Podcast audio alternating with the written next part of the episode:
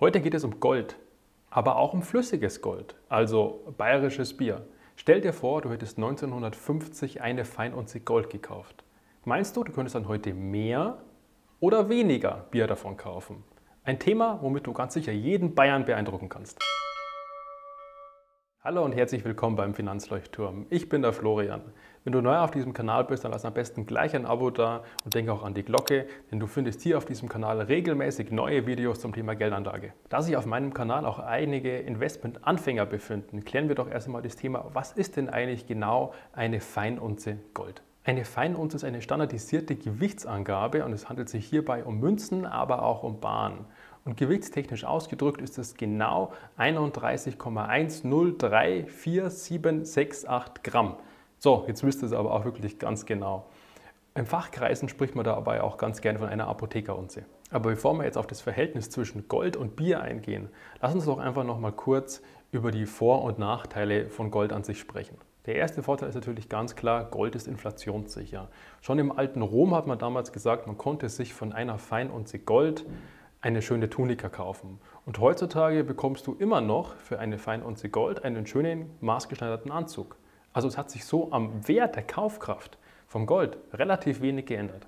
Zudem lässt sich Gold auch nicht beliebig vermehren. Nicht so wie unser Papiergeld, was einfach im Keller gedruckt wird, wenn die Staaten wieder mehr davon benötigen. Selbstverständlich kann natürlich auch die Förderung vom Gold angetrieben werden, indem einfach mehr Firmen sich darauf spezialisieren und mehr Gold fördern. Aber es ist eine endliche Ressource und es kann nicht beliebig viel aus diesem Planeten rausgeholt werden. Selbstverständlich kann man in Zukunft auch noch über dieses Thema Meteoritenabfang sprechen, finde ich aber aktuell so ein bisschen abgespaced. Du kannst auch mit Gold deine Kaufkraft retten, wenn wieder ein Währungswechsel ansteht. Also wir Deutschen kennen das ja, der letzte Kaufkraftwechsel war ja bei uns erst wieder vom D-Mark in den Euro und meine Zuseher haben das eigentlich alles eins zu eins mitbekommen. Wenn du dir jetzt allerdings mal so Länder wie Venezuela anschaust, die haben ja aktuell immer noch ihre Hyperinflation und dort liegt das Geld auf den Straßen. Also du kannst dir das wirklich so vorstellen, wie wenn du durch München durchgehen würdest und da liegt da an der Straßenecke ein 50-Euro-Schein, und direkt obendrauf der nächste 500-Euro-Schein, also dieses Papiergeld ist nichts mehr wert. Und generell, wenn du dann von dieser Hyperinflation betroffen bist, kannst du dann einfach dein Geld in Sachwerte umtauschen. Vollkommen egal, ob das jetzt wieder Aktien sind, Immobilien oder halt auch einfach nur Gold. Und kannst dann nach diesem Währungswechsel, wenn das Ganze dann durch ist mit der Inflation, deine Kaufkraft wieder zurückholen. Und der Punkt, der mir immer so ein breites Grinsen ins Gesicht zaubert, ist, dass Gold eine bessere Besteuerung hat. Wenn du nämlich Gold in physischer Form kaufst, ist der Gewinn nach einem Jahr steuerfrei. Anders als bei Aktien, da musst du ja generell 25% vom Gewinn versteuern. Obendrauf kommt nochmal Kirchensteuer und Solidaritätszuschlag und auch das, muss ich sagen, ist unglaublich günstig. Wenn du selbst nämlich arbeiten gehst, dann hast du maximal einen Steuersatz von 42 Prozent. Gut, es gibt immer noch die Reichensteuer mit 45 Prozent. Aber selbst auf diese 42 Prozent Höchststeuersatz kommen zusätzlich auch nochmal Sozialversicherungen obendrauf. Heißt, du musst deine Rentenversicherung davon noch abspeisen von deiner eigenen Arbeitskraft. Du musst Krankenversicherungsbeiträge zahlen, Pflegeversicherungsbeiträge, Arbeitslosenversicherung und, und, und. Das ist aktuell bei den Aktien noch nicht mit der Fall und beim Gold natürlich sowieso noch nicht. Aber glaub mir, irgendwann wird sich der Staat auch diese Kohle holen. Als Kontrapunkt wird von den Goldfeinden immer ganz gern das Thema Dividende aufgenommen. Ein Goldbahn ist und bleibt ein Goldbahn. Und der vermehrt sich nicht, der wird nicht mehr, der wird auch nicht weniger, sondern liegt halt einfach nur rum und das war's dann damit. Und wenn ich mir Aktien kaufe, dann schütten die regelmäßig eine Dividende aus. Eine Dividende ist dann wieder eine Gewinnausschüttung der Firma. Heißt, wenn es der Firma gut geht, kriegst du einen Teil des Gewinnes vom Unternehmen ab. Und diese kannst du dann wieder in neue Aktien investieren, quasi Babyaktien. Zudem wird auch immer das Argument genannt, dass Gold keine Rendite bringt, sondern es ist nur ein Inflationsausgleich.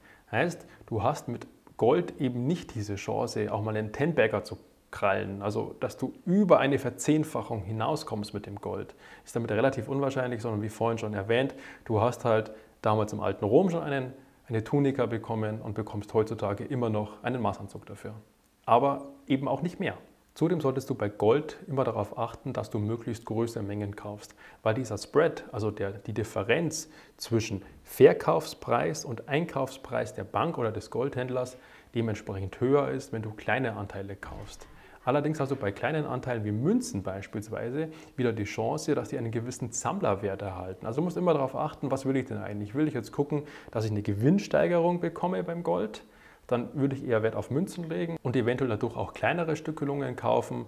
Wenn du allerdings dann möglichst günstig einkaufen willst, dann möglichst in großen Mengen. Mein größter aktueller Kontrapunkt zum Gold ist, dass es aktuell einfach schweineteuer ist. Du gehst doch auch nicht in den Supermarkt und kaufst dir im Dezember frische Erdbeeren, die irgendwo vom anderen Teil der Erde gebracht werden müssen, nur weil du jetzt Lust auf Erdbeeren hast. Sondern man wartet dann im Regelfall bis zum Sommer, wenn die Erdbeeren oder das Gold dann wieder ein bisschen günstiger ist. Nur die Frage ist halt immer, wann wird Gold wieder günstiger? Kann dir halt vorher auch keiner sagen. Und als gelernter Versicherungs- und Finanzkaufmann habe ich halt auch immer noch dieses Thema mit dem Einbruchrisiko. Gerade eben, wenn Kinder im Haushalt sind. Der Mensch ist doch einfach relativ stolz auf sein Hab und Gut. Und ja, auch so ein bisschen Gold wird gerne mal hergezeigt. Jetzt nicht nur vor den Kindern, aber auch im Freundes- und Bekanntenkreis wird es einfach mal gezeigt. Und dann geht's los, gerade in Niederbayern aufpassen. Kinder und Freunde und Bekannte können einfach nicht ihre Waffel halten.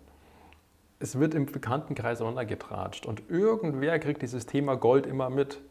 Und wenn du Pech hast, ist er mal eingebrochen worden. War zum Beispiel bei mir in der Nachbarschaft letztens erst wieder der Fall.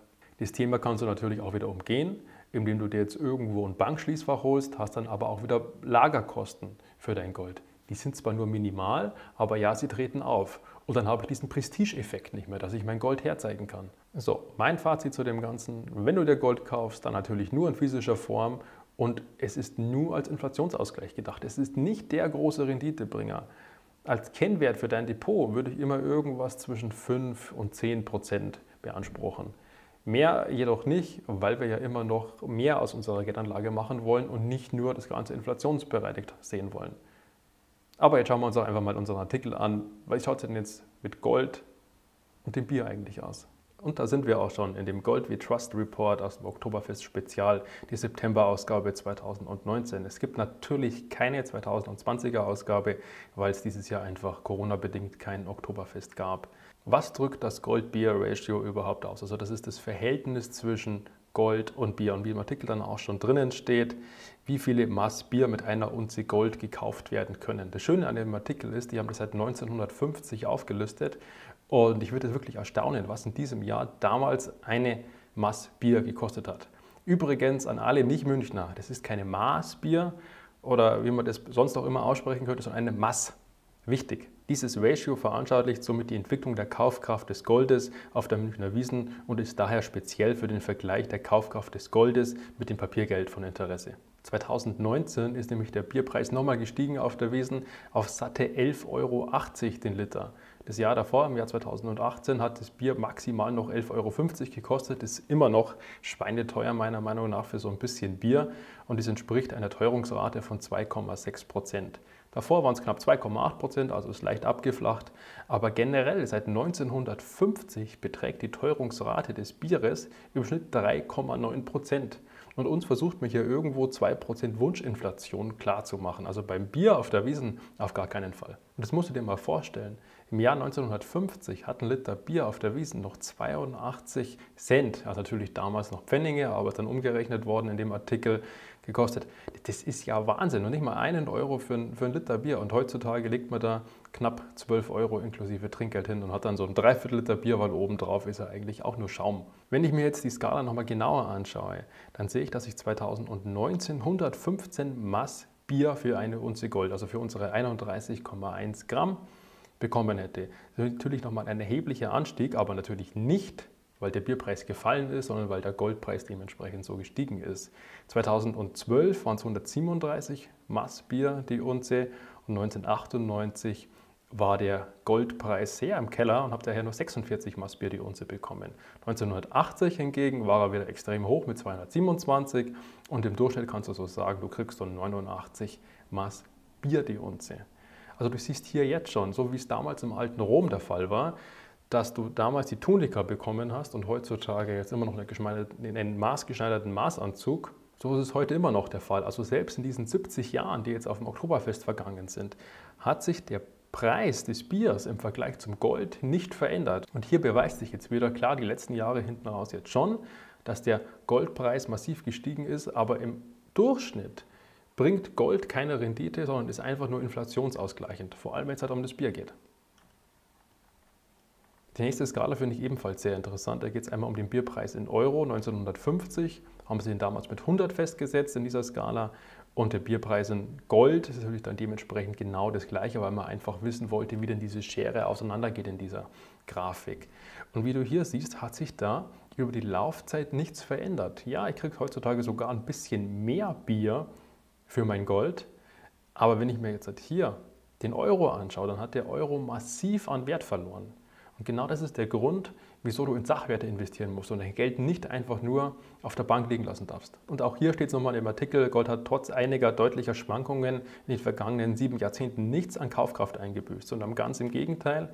Im Schnitt seit der Einführung des Euro, also seit 1999, ist der Goldpreis um 7,6 Prozent im Jahr gestiegen. Das übertrifft sogar die eine oder andere Aktie. Ist dann hier in dieser Grafik nochmal schön rauszulesen, bis 1999 bis 2019 sind dann diese 453 Prozent plus oder halt, wie gerade eben genannt, diese 7,6 Prozentpunkte. Wenn man das Ganze jetzt einfach mal umdreht, also wir reden über den Kaufkraftverlust des Euro gegenüber dem Gold, dann zieht es dir richtig die Schuhe aus. Wenn du 1999 noch 126 Milligramm Gold für einen Euro bekommen hast, dann sind es heute, 21 Jahre später, nur noch 22,9 Milligramm. Das heißt, du hast einen Kaufkraftverlust von einem Euro über diese 21 Jahre von satten 81,9 Prozent. Du bist um 81 Prozent enteignet worden durch diese stille Inflation. Das hast du gar nicht gemerkt. Dein Geld ist einfach nichts mehr wert. Und genau darauf geht der Artikel am Ende in seinem Fazit auch nochmal ein. Gold ist dementsprechend jetzt nicht so mords der Renditebringer, außer man betrachtet natürlich die letzten 21 Jahre dann schon. Aber es geht hierbei einfach nochmal darum, Gold schützt fortwährend vom Kaufkraftverlust des Papiergeldes oder zur Wiesenzeit natürlich auch vor trockenen Kehlen. Das soll es gewesen sein. Wenn du neu auf dem Kanal bist, dann darfst du gerne noch ein Abo hinterlassen. Und wir zwei sehen uns im nächsten Video. Ich habe dir hier oben nochmal zwei angehängt. Du findest einmal mein neuestes Video, aber auch ein Video, was dir bestimmt besonders gut gefallen könnte. Bis gleich. Ciao.